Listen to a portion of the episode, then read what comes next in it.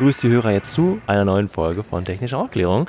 Und zwar Folge 49, heute am 24. November 2016. Mein Name ist Felix Betzin. Ich bin von einer längeren Podcast-Pause zurück und freue mich heute wieder hier mit euch im Ausschuss sitzen zu können. Und euch ist unsere Runde aus Vieren. Ich reiche einfach nochmal rum. Zu meiner Linken sitzt Daniel Lücking. Ich twittere immer noch live aus dem NSA-Untersuchungsausschuss. Neben dir sitzt der Sebas. Schönen guten Abend zusammen. Und dann noch die Stella Schiffczyk und ich knete seit der vorletzten Sitzung die Zeugen, weil die Bild- und Tonaufnahme die Knetfiguren hört man so richtig gut. Äh, weil das Aufnehmen. äh, Also, Lass das drin. Genau. also. Stella Schiffczyk und ich knete. Soll ich das schneiden? Ich mit, natürlich musst du schneiden. Nein, das da war ja null Schnittmarke jetzt. Wir sind, wir sind heute total authentisch. Ja. Ja, Ja? los, weiter geht's. Ach so. Ohne, un, ist ungeschnitten, alles live. Ungeschnitten. Ja, also wie gesagt, aber jetzt kennen ja die Hörer auch schon. Also Kneten war nicht verboten, oder? Hast du jetzt Ja. mal gesagt, Kneten ich ist mal, verboten. malen war auch nicht verboten, aber jetzt mal was Neues. ja, Okay, cool. Wir stellen mal, darf ich ein Foto reinstellen von den Knetfiguren? ich bitte darum. Sehr schön, machen wir gleich. So, wir sitzen heute nicht draußen zum Glück, yay, weil im Winter haben wir immer das Problem, wir wissen nicht wohin mit der, äh, während der Podcastaufnahme. Wir sitzen heute zum ersten Mal vor dem Saal, in dem immer die streng geheimen und dann geheimen, es gibt eine ein- es gibt zwei Kategorien in den nicht öffentlichen Sitzungen, äh, wo diese auch gerade stattfindet, weil wir für die letzten Interviews ähm, noch schnell herrennen mussten, bevor es da drin nämlich jetzt weitergeht und die öffentlichen Sitz, äh, Sitzungen sind heute durch. Da haben wir zwei Zeugen gehört. Dazu gleich mehr, denn heute war was ganz anderes entscheidend. Es gab Anfang der Woche ein Urteil vom BGH, dem Bundesgerichtshof, und zwar in der Causa Snowden. Äh, hier mal kurz zusammengefasst. Snowden wurde vor Ewigkeiten als Zeuge vom Ausschuss bestimmt.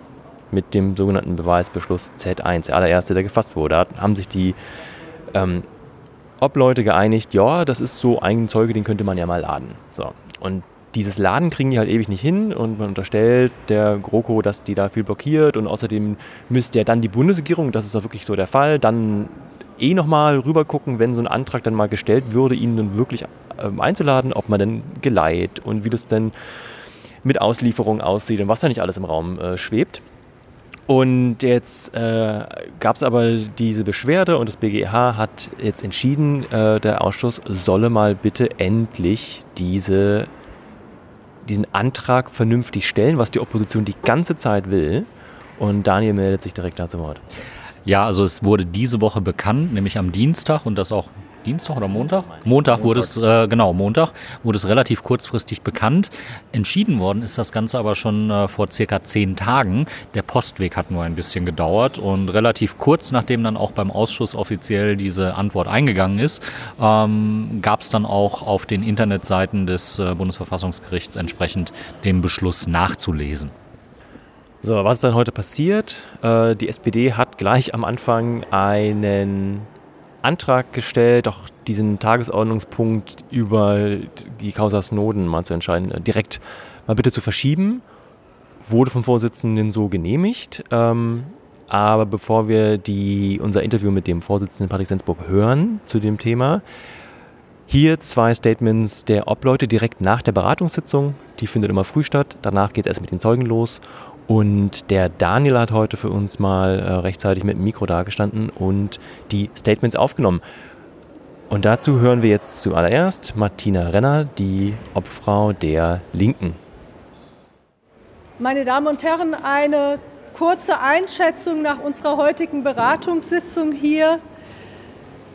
Die Abgeordneten der Großen Koalition haben willkürlich und unter Missachtung der Entscheidung des Bundesgerichtshofes heute unseren Antrag, der erneut zur Abstimmung gestellt wurde, auf Amtshilfe der Bundesregierung zur Vernehmung des Zeugen Edward Snowden von der Tagesordnung abgesetzt. Damit missachten Sie die Entscheidung der Ermittlungsrichterin am Bundesgerichtshof, die aufgegeben hat, diesem Ausschuss unverzüglich den rechtswidrig zurückgewiesenen Antrag erneut abzustimmen. Wir sind nicht überrascht über dieses Verfahren der Großen Koalition.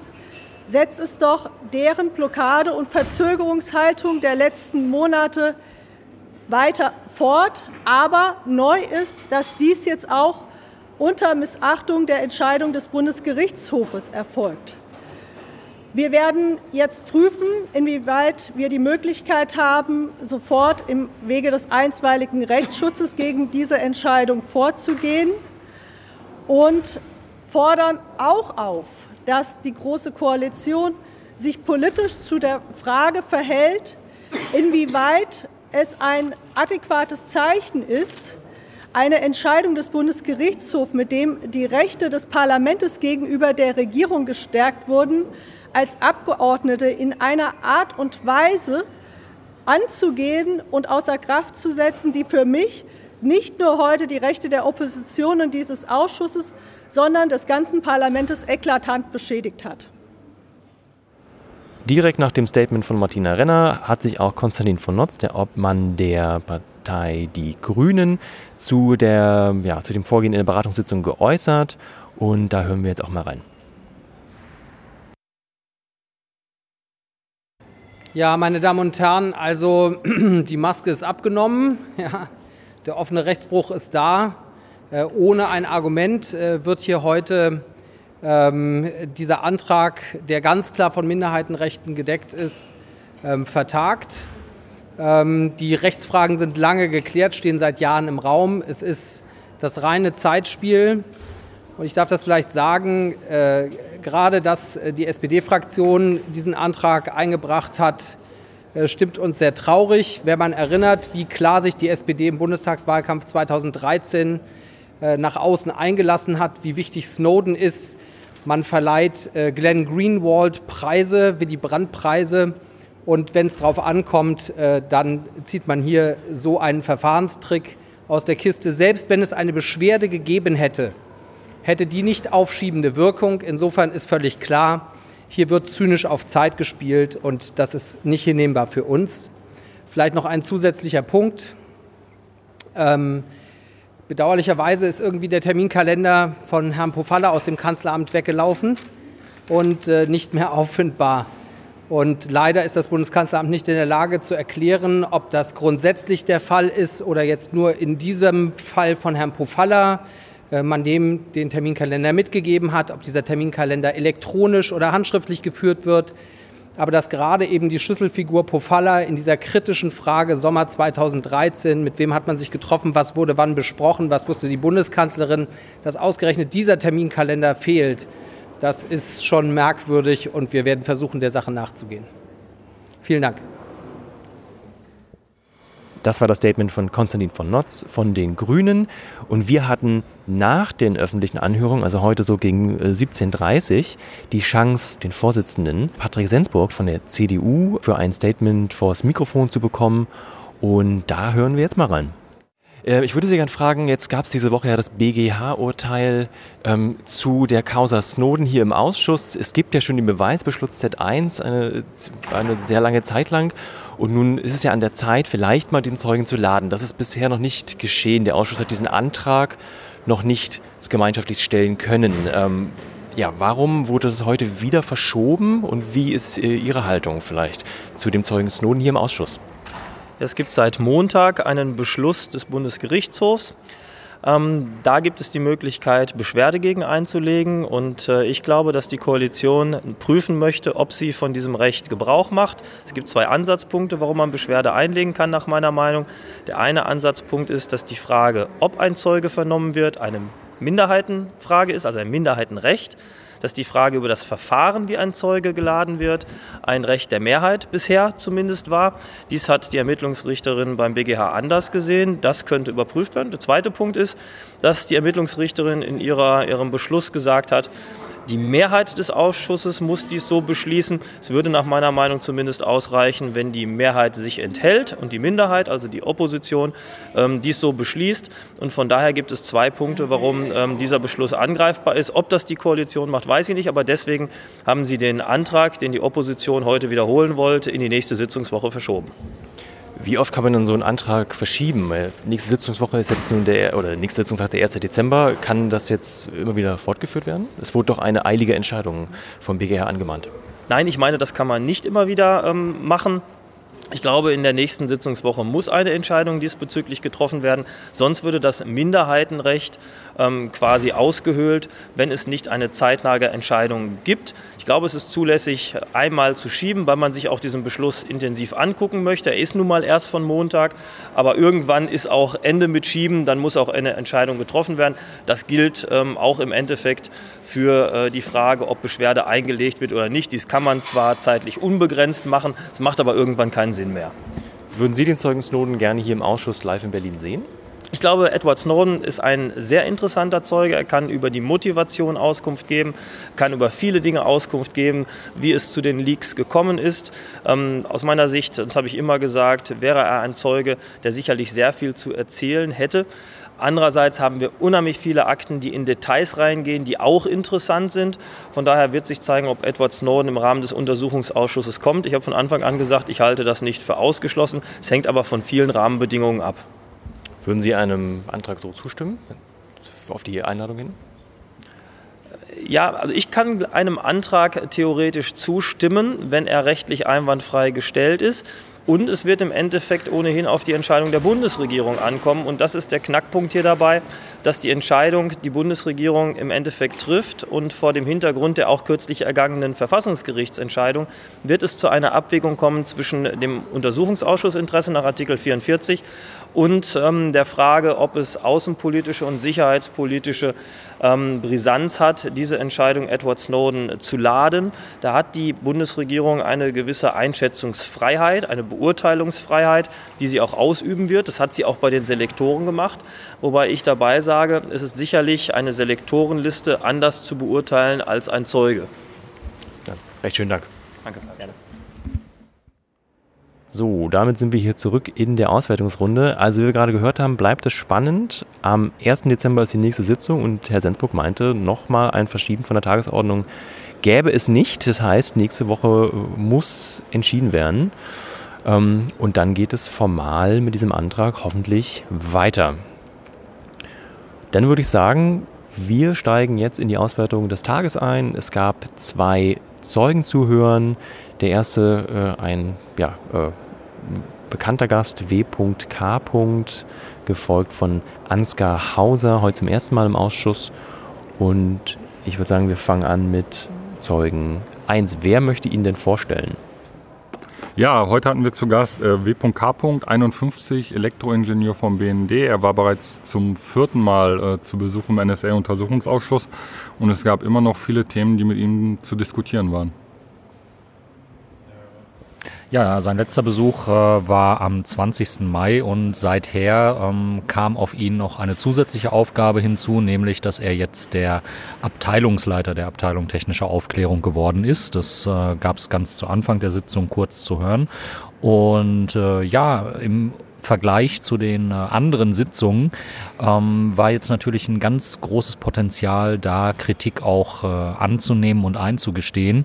Ähm, also W.K. äußerte sich, dass es natürlich Probleme bei den Selektoren gegeben hat und dass natürlich jetzt daran gearbeitet würde, das Verfahren auf äh, andere Grundlagen zu stellen. Das war im Prinzip etwas, was äh, ja, wir eigentlich schon vor zwei Jahren äh, dringend hätten hören müssen in diesem Ausschuss. Aber da war man ja noch seitens des BND damit beschäftigt, die Aussagen möglichst kompliziert zu halten, möglichst wenig preiszugeben und das ganze Verfahren, ja, mit erstmal doch recht wenig Aufklärungsinteresse äh, laufen zu lassen. Hm, ich twitterte dann zwischendrin, meine Güte, was wäre möglich an Ausschussarbeit gewesen, wenn die Aussage, wie sie heute stattgefunden hat, schon vor zwei Jahren gemacht worden wäre. Ähm, es hat sich am Stil wenig geändert. Man muss äh, auch im WK heute sehr viele Dinge aus der Nase ziehen, ähm, die er nicht ganz freiwillig eingesteht. Und äh, auch an vielen Stellen heißt es dann, ja, da könnte ich jetzt was zu sagen, aber nur nicht öffentlich. Und äh, die Parlamentarier haben wieder versucht, ähm, möglichst viel öffentlich ähm, zu diskutieren. Und es gab auch an mehreren Stellen die kritische Anmerkung, äh, naja, Sie sagen jetzt hier äh, nicht, äh, hier in der Öffentlichkeit Dinge, die wir dann hinterher wahrscheinlich so nicht zu hören bekommen in der geheimen oder streng geheimen Sitzung. Ähm, das hat, da hat er sich aber auch wieder verwehrt und meinte, nein, nein, äh, das liegt wirklich nur daran und es sei schon so die Tendenz, wie er sie in der öffentlichen Aussage gegeben hätte. Viel Neues haben wir aber vom äh, Zeugen W.K. heute nicht gehört. Da war der zweite Zeuge interessanter. Sebas, der Daniel meinte gerade, man musste dem Zeugen viel aus der Nase ziehen. Wir haben ihn ja schon heute äh, zum vierten Mal gehört. Wie hat sich das denn deiner Meinung nach geäußert? Also er hat immer wieder darauf verwiesen, dass er ähm, seine Ausnahmegenehmigung ähm, dies nicht umfasst und sich diesbezüglich nicht äußern darf. Auch hat er darauf hingewiesen, dass er äh, sich zur laufenden Operation und auch zu Operationen, die in der Vergangenheit stattgefunden haben, hier im Untersuchungsausschuss öffentlich nicht äußern darf und hat immer wieder auf die äh, nicht öffentliche Sitzung verwiesen.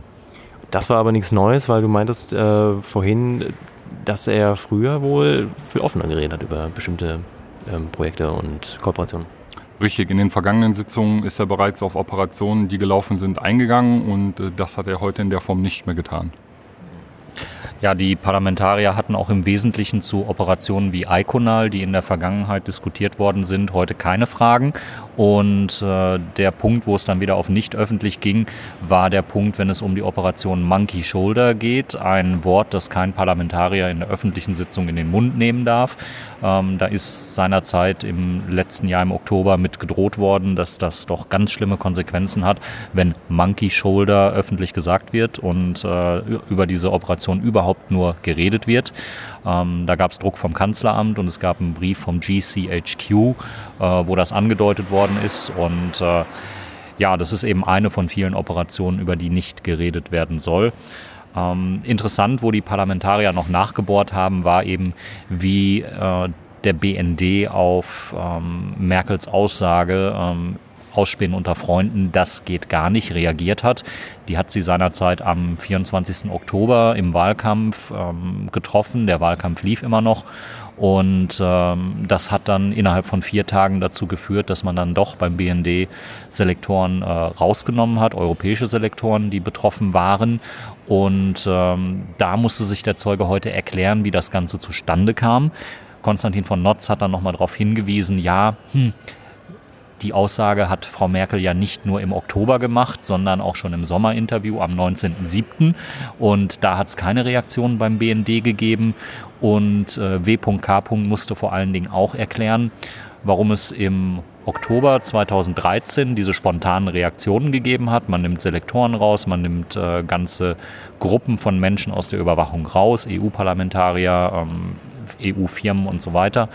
Und äh, dann wird das Ganze aber auch erstmal nicht weiter Thema. Man hat das, so stellte WK das dar, äh, telefonisch an die jeweiligen Dienststellen weitergegeben. Angeblich sei es so, dass jede Dienststelle den DAFIS-Filter, also den ähm, das, genau, das Datenfiltersystem äh, selbst konfiguriert. Also es gibt keine zentrale Datenbank und schwupps sind alle äh, DAFIS-Filter gleichgeschaltet. Ähm, WK musste dann erstmal durch sämtliche Dienststellen durchtelefonieren und sagen, so, das und das jetzt raus.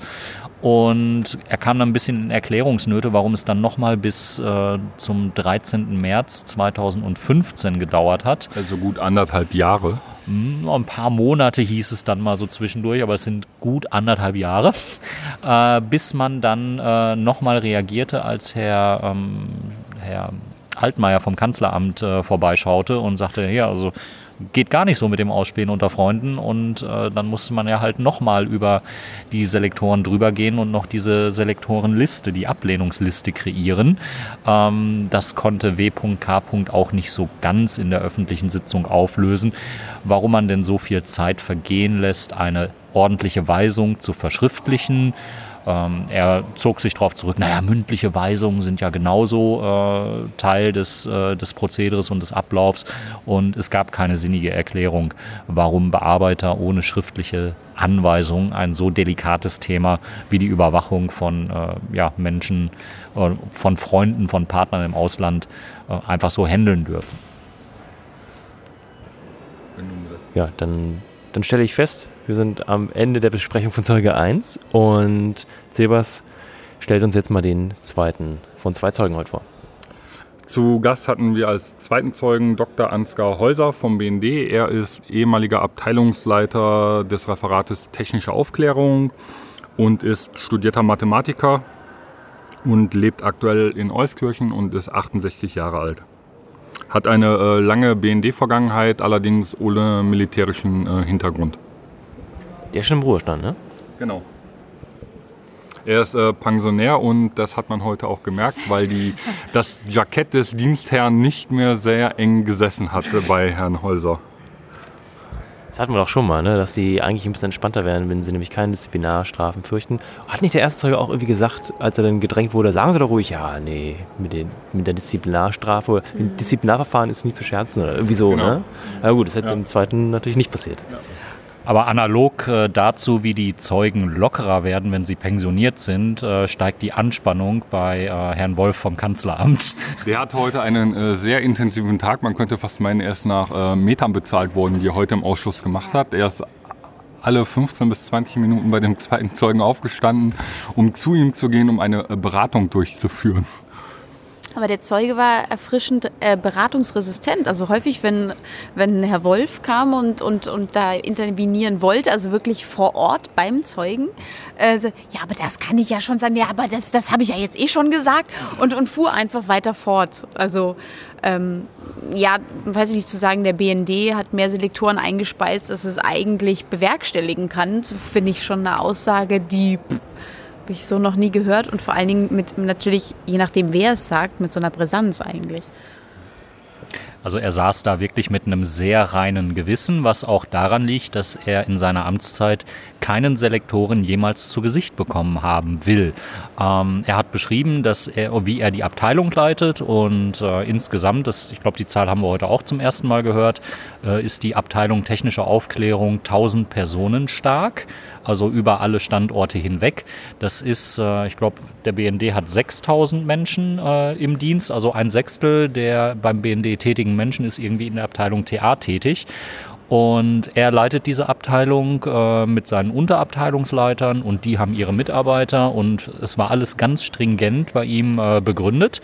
Und äh, im Zuge dieser Beschreibung äh, machte er dann eben auch deutlich, ähm, dass ihn diese Lektoren gar nicht so kümmern, weil das ist eine Geschichte, das äh, machen die Bearbeiter, die mit, der, äh, mit dem jeweiligen System umgehen.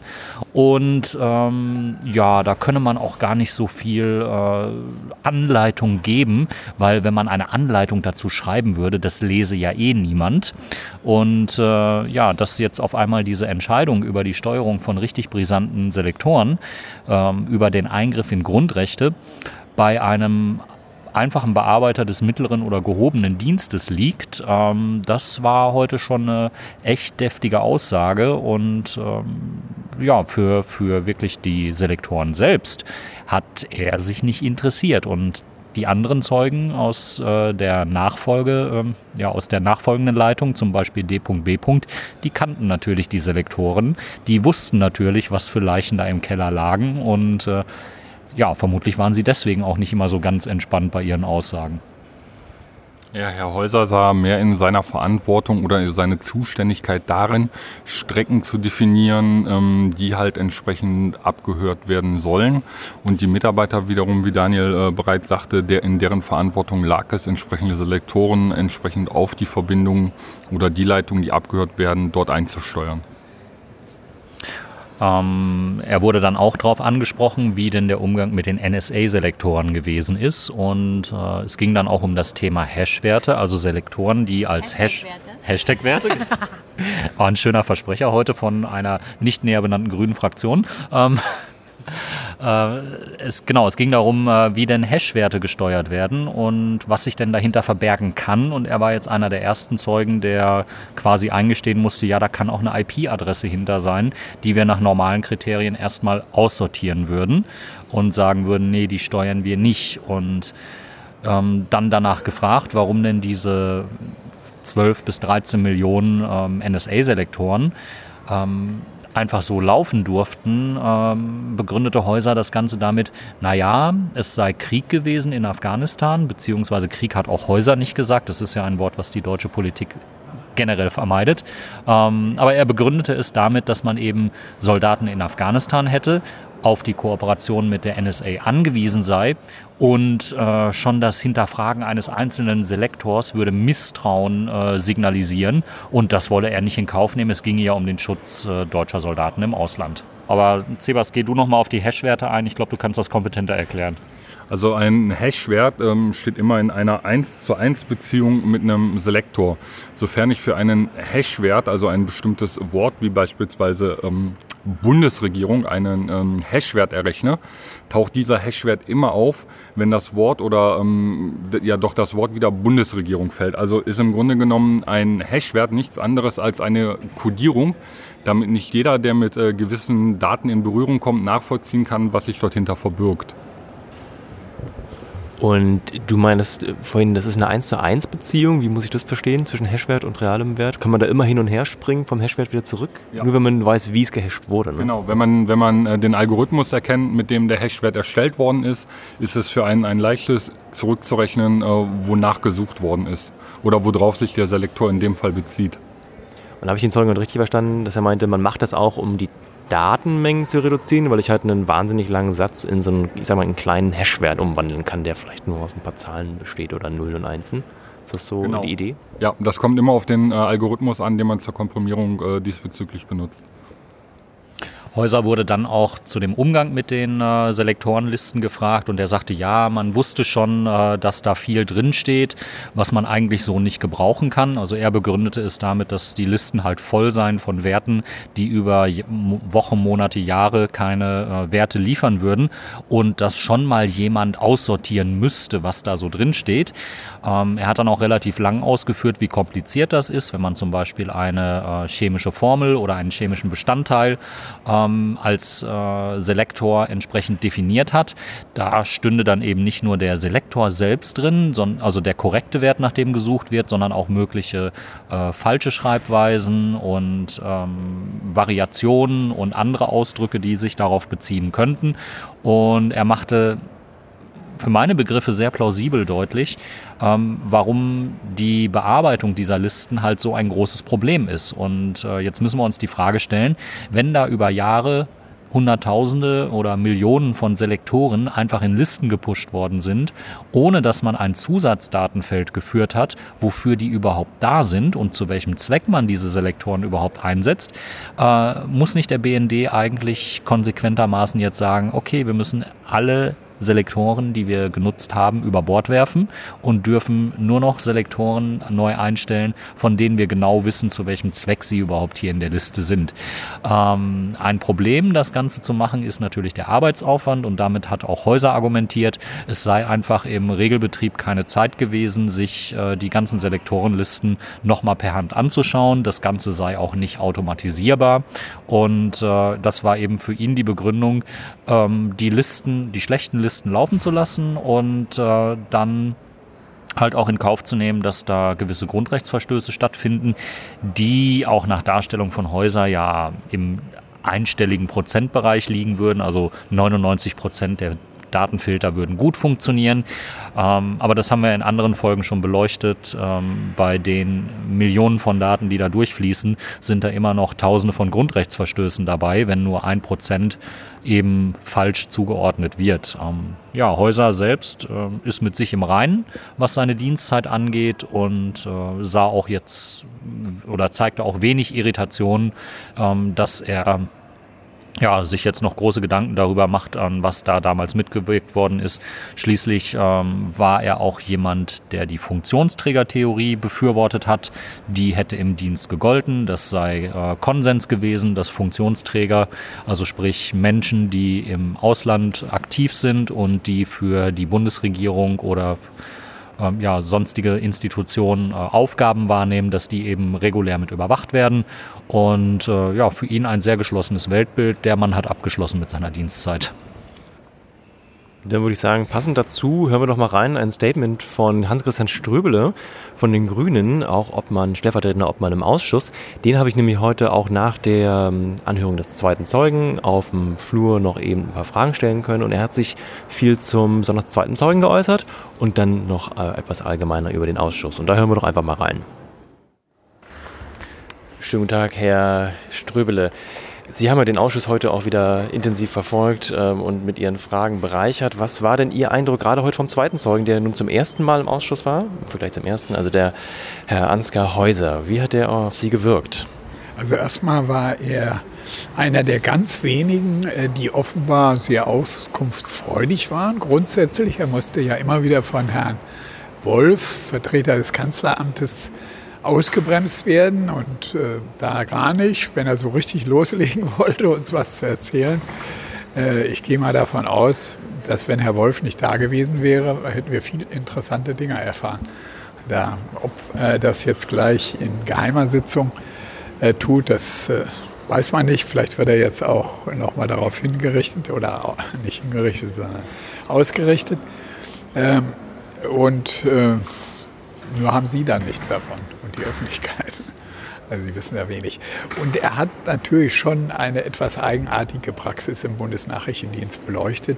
Schon, dass er selber, wo er ja selber heute sagt, hätte ich vielleicht anders machen sollen, äh, dass er selber äh, drei Jahre da eine führende Tätigkeit in der Abteilung, die diese Lektoren reingestellt hat, äh, tätig war, also der Vorgesetzte der anderen waren und sich nicht einmal einen Selektor angeguckt hat, ist für mich überhaupt nicht zu erklären.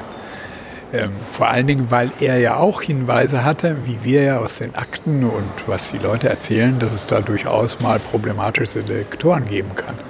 Dass er da nicht äh, gesagt hat, also wenn ihr welche seht oder wir können auch mal eine Überprüfung machen, dann möchte ich die auch vorgelegt bekommen und dann gucke ich mir das selber mal an. Und ganz wichtig war, glaube ich, bei beiden Zeugen, die wir ja heute schon jetzt öffentlich gehört haben, welche Bedeutung eigentlich Edward Snowden hatte. Also wir haben von dem vorherigen Zeugen gehört, ohne Edward Snowden äh, und diesen Untersuchungsausschuss wäre alles beim Alten weitergelaufen. Und auch dieser Zeuge hat ja klar gesagt, das war ja fast in, zu jedem Komplex, zu dem er gefragt wurde. Das war dann für uns der Auslöser, das alles zu überprüfen, Selektoren rauszunehmen, äh, und auch den, den Konflikt mit den Amerikanern äh, zu riskieren. Das zeigt, welche Bedeutung die Dokumente von Edward Snowden haben. Das zeigt übrigens auch, wie wichtig es ist, äh, dass er nach Berlin kommt und hier aussagt.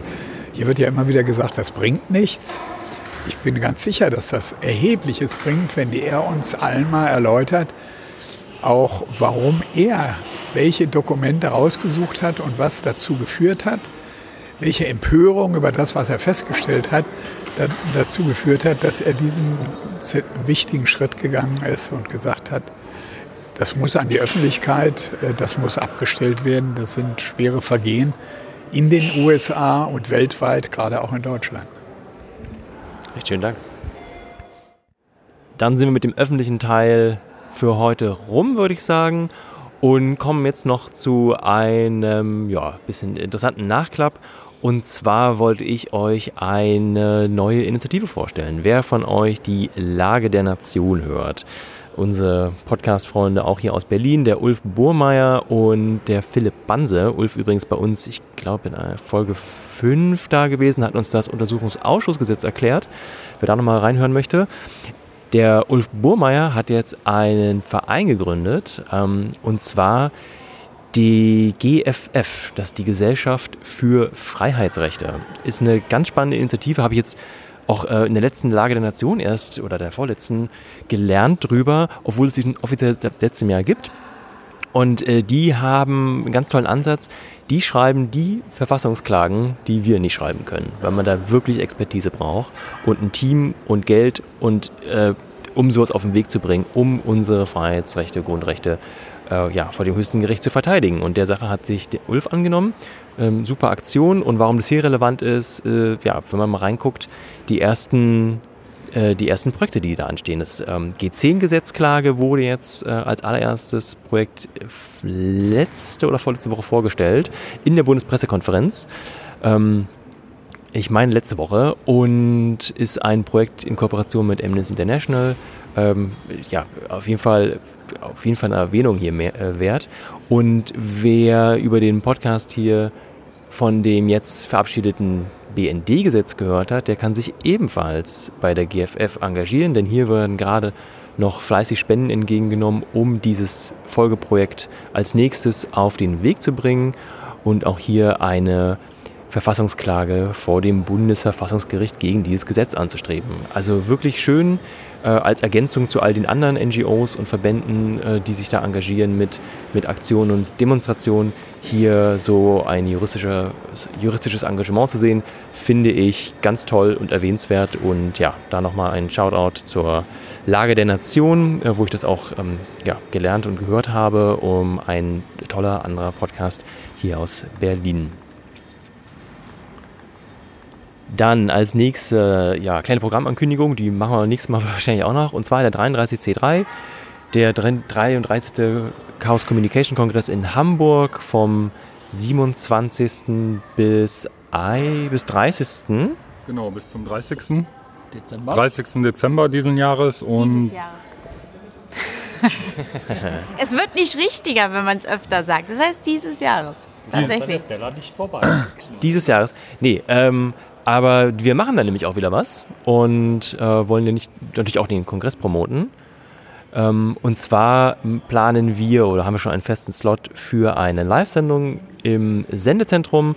Das ist so der Podcaster-Bereich mit Bühne und wir sind auf der Bühne, kriegen so, glaube ich, eine Dreiviertelstunde, Stunde Slot und äh, ja, gehen als ganzes Team auf die Bühne und was wir machen, wird auch nicht verraten, ähm, aber man kann Preise gewinnen am Ende. Das weiß ich jetzt schon. Dieses Jahr wird es auch eine Neuauflage der szenischen Lesung geben, auf die ich mich schon besonders freue. Hier wird auch schon fleißig geprobt. Ähm, ja, wir, wir, laden euch ein. Welcher Saal es wird, kann man noch nicht sagen. Da bastelt noch das Orga-Team dran, aber wir sind fester Programmteil. Und wenn man sich auf der Eventseite zum 33C3 auf diesen Fahrplan klickt, kann man nämlich selber über ein Voting entscheiden, wie wichtig einem bestimmte Sessions sind und darauf wird dann jetzt in den nächsten Tagen und Wochen äh, die Verteilung auf die Räume äh, festgelegt. Also wenn ihr euch für das Thema engagiert werdet, damals glaube ich den zweitgrößten Saal, äh, da geht noch was. ähm, Geht doch mal auf die richtige Seite. C, was hast du gerade? Die Uhr, wie heißt es? Nicht, nicht Fahrplan CCC, sondern. einfach auf events.ccc.de gehen und dort findet ihr den äh, Verweis auf den äh, Fahrplan und auf das sogenannte HAFNAP wo ihr die entsprechende ähm, Auswahl der Talks durchführen könnt, damit es keine Konflikte gibt äh, bei euren Interessen. Stella, wir hatten noch auf der Republika so eine tolle Plakatausstellung mit den Zeugen, die du gezeichnet hast. Ähm, machst du wieder was auf dem 33C3? Ja, das ist wieder geplant. Also die erste Ausstellung war auf letztes Jahr beim 32C3. Dann war die zweite Edition bei der Republika in diesem Jahr. Und ähm, bei dem 33C3 wird es die dritte Edition der Plakate geben mit den aktuellen Knetfiguren, die jetzt gerade in den Sitzungen entstehen. Die sind wirklich tolle Knetfiguren, cool. Und dann haben wir noch eine Besonderheit. Die Stella hat nämlich das Design für den Kongress gemacht. wie, kommt man denn, wie kommt man denn zu der Ehre, da äh, das Design machen zu dürfen? Und wo kriegt man Inspiration her für so einen fetten Kongress, mal eben äh, die Identity zu formen, künstlerisch? Also dazu nur nicht öffentlich. Also ich hatte äh, den Club angefragt, ob Gra grafische Hilfe gebraucht würde, was weiß ich, in der Bildbearbeitung oder was beizusteuern. Und mit herzlich willkommen im Pitch äh, steht noch gar nichts fest. Wenn du möchtest, kannst du gerne Entwürfe einreichen. Und nach vielem Bangen ist es jetzt letztlich einer meiner Entwürfe geworden und ich freue mich sehr, das zu machen. Also es ist eigentlich, muss ich sagen, der aufregendste Auftrag, den ich jemals gemacht habe bis jetzt. Also sowohl von der Reichweite, auch vom, vom Thema an sich und weil es auch ein, ein, schöner Anlass ist, ein schöner Zweck ist und ähm, also so viele Menschen auch persönlich erreichen zu können, nicht irgendwie ein Webseitendesign, wo man eine stille Menge hat, die man erreicht, sondern wirklich die Person dann auch vor Ort erreichen kann, wahrscheinlich auch äh, ein bisschen Shitstorm äh, erwarten kann. Ähm, also die ausgehend natürlich vom Claim Works for Me war natürlich klar, es muss irgendwas sein, was nicht gefällig ist. Und dann ähm, kam durch einen äh, Entwurf eines ähm, Kollegen ähm, die, die, diese Spiegel, Spiegelidee und ähm, mit, mit Erlaubnis des Kollegen, ähm, ja, mach doch mit der Idee weiter, ist doch super, ähm, wurde mir dann gesagt, ja, lass das mal mit einfließen. Und so war das eigentlich in Kombination mit dem wirklich persönlichen, von Hand gemalten, etwas schmierigen Optik vom 33C3. Also das ist tatsächlich richtig analog mit äh, Gouache gezeichnet, dann fotografiert, dann vektorisiert und ich versuche das gesamte Leitsystem, wenn Pfeile auftauchen, dass die jedes Mal anders sind, also dass es nicht Copy-Paste der Pfeil nochmal ist, sondern dass wirklich jeder Pfeil individuell neu gezeichnet wurde. Ähm, und das dann im, im, Kontrast mit der clean, äh, serifenlosen Typo, die geflippt ist, ähm, damit auch diese nicht zu gefällig ist. Also ähm, es, es, könnte sein, dass es irgendwann man denkt so, Alter, ich muss pinkeln, wo muss ich... So, ja, works for me, ja. Musst halt ein bisschen, musst du nochmal gucken, so. Musst vielleicht in deinem Handy spiegeln. Ähm, ich, ich freue mich sehr, ich freue mich sehr auf, über, über Resonanz, über Feedback und ähm, ja, bin noch mittendrin und äh, freue mich auf alles, was kommt. Cool. Sind die Pfeile dann auch geflippt? Ist das so der, der Also die, äh, die ganzen äh, Gouache-Sachen sind richtig rum und die Typo ist, also die, die serifenlose Typo ist geflippt. Sehr schön. Man kann das Design ja jetzt schon auf der Eventseite sich gucken. Gibt es da schon so irgendwie mh, hm, so, so Twitter-Hintergründe und ja, gibt es genau, da schon fertige gibt, Wallpapers genau. und so? Ja, es gibt Wallpaper und ähm, für einige Twitter-Accounts, die vom Club selber sind, ähm, gibt es auch daran schon angepasst die ähm, Piktogramme äh, und grafische Elemente sowie die Streifen oder das Splattering. Also ja, ich freue mich, wenn Twitter-Follower da mit rumspielen und ähm, es für sich anwenden und gucken, wie es für sie workt. Super ja, das war es mit den Ankündigungen. An dieser Stelle äh, kommt wie immer das Dankeschön äh, und es gilt natürlich allen unseren Hörern, allen unseren Retweetern und besonders natürlich den Spendern. Hier danken wir äh, den Flatterspendern, aber auch den Direktspendern und in, insbesondere dem Erik Matthias, der Beate, dem Moritz. Moritz, auch danke für die tolle E-Mail. Äh, das ermuntert. Ähm, ja, dafür machen wir es. Dann danken wir dem Felix, dem Dirk, der, dem Martin und der Katja, die gehören zusammen. Ähm, dem Jan, auch hier, coole Mail, danke Jan. Und dem Rico. Ja, und ich möchte an dieser Stelle auch nochmal den anonymen äh, Kommentatoren in meinem Telonym-Account danken, den ich via Twitter immer mal wieder eingestreut habe. Habe ich auch heute während der Sitzung versucht und hatte vorgeschlagen, äh, dass die Damen und Herren vom BND, wenn Sie denn in äh, sowohl die Funktionalität der DAFIS-Filterung als auch in den G10-Schutz nach Grundgesetz vertrauen, dass Sie mir doch dort einen anonymen Kommentar hinterlassen können. Ähm, ich werde dann einen Kanarienvogel irgendwo reinhängen, den ich dann sterben lasse, falls sich wirklich mal ein BNDler meldet oder so. Bisher war das ja nicht der Fall.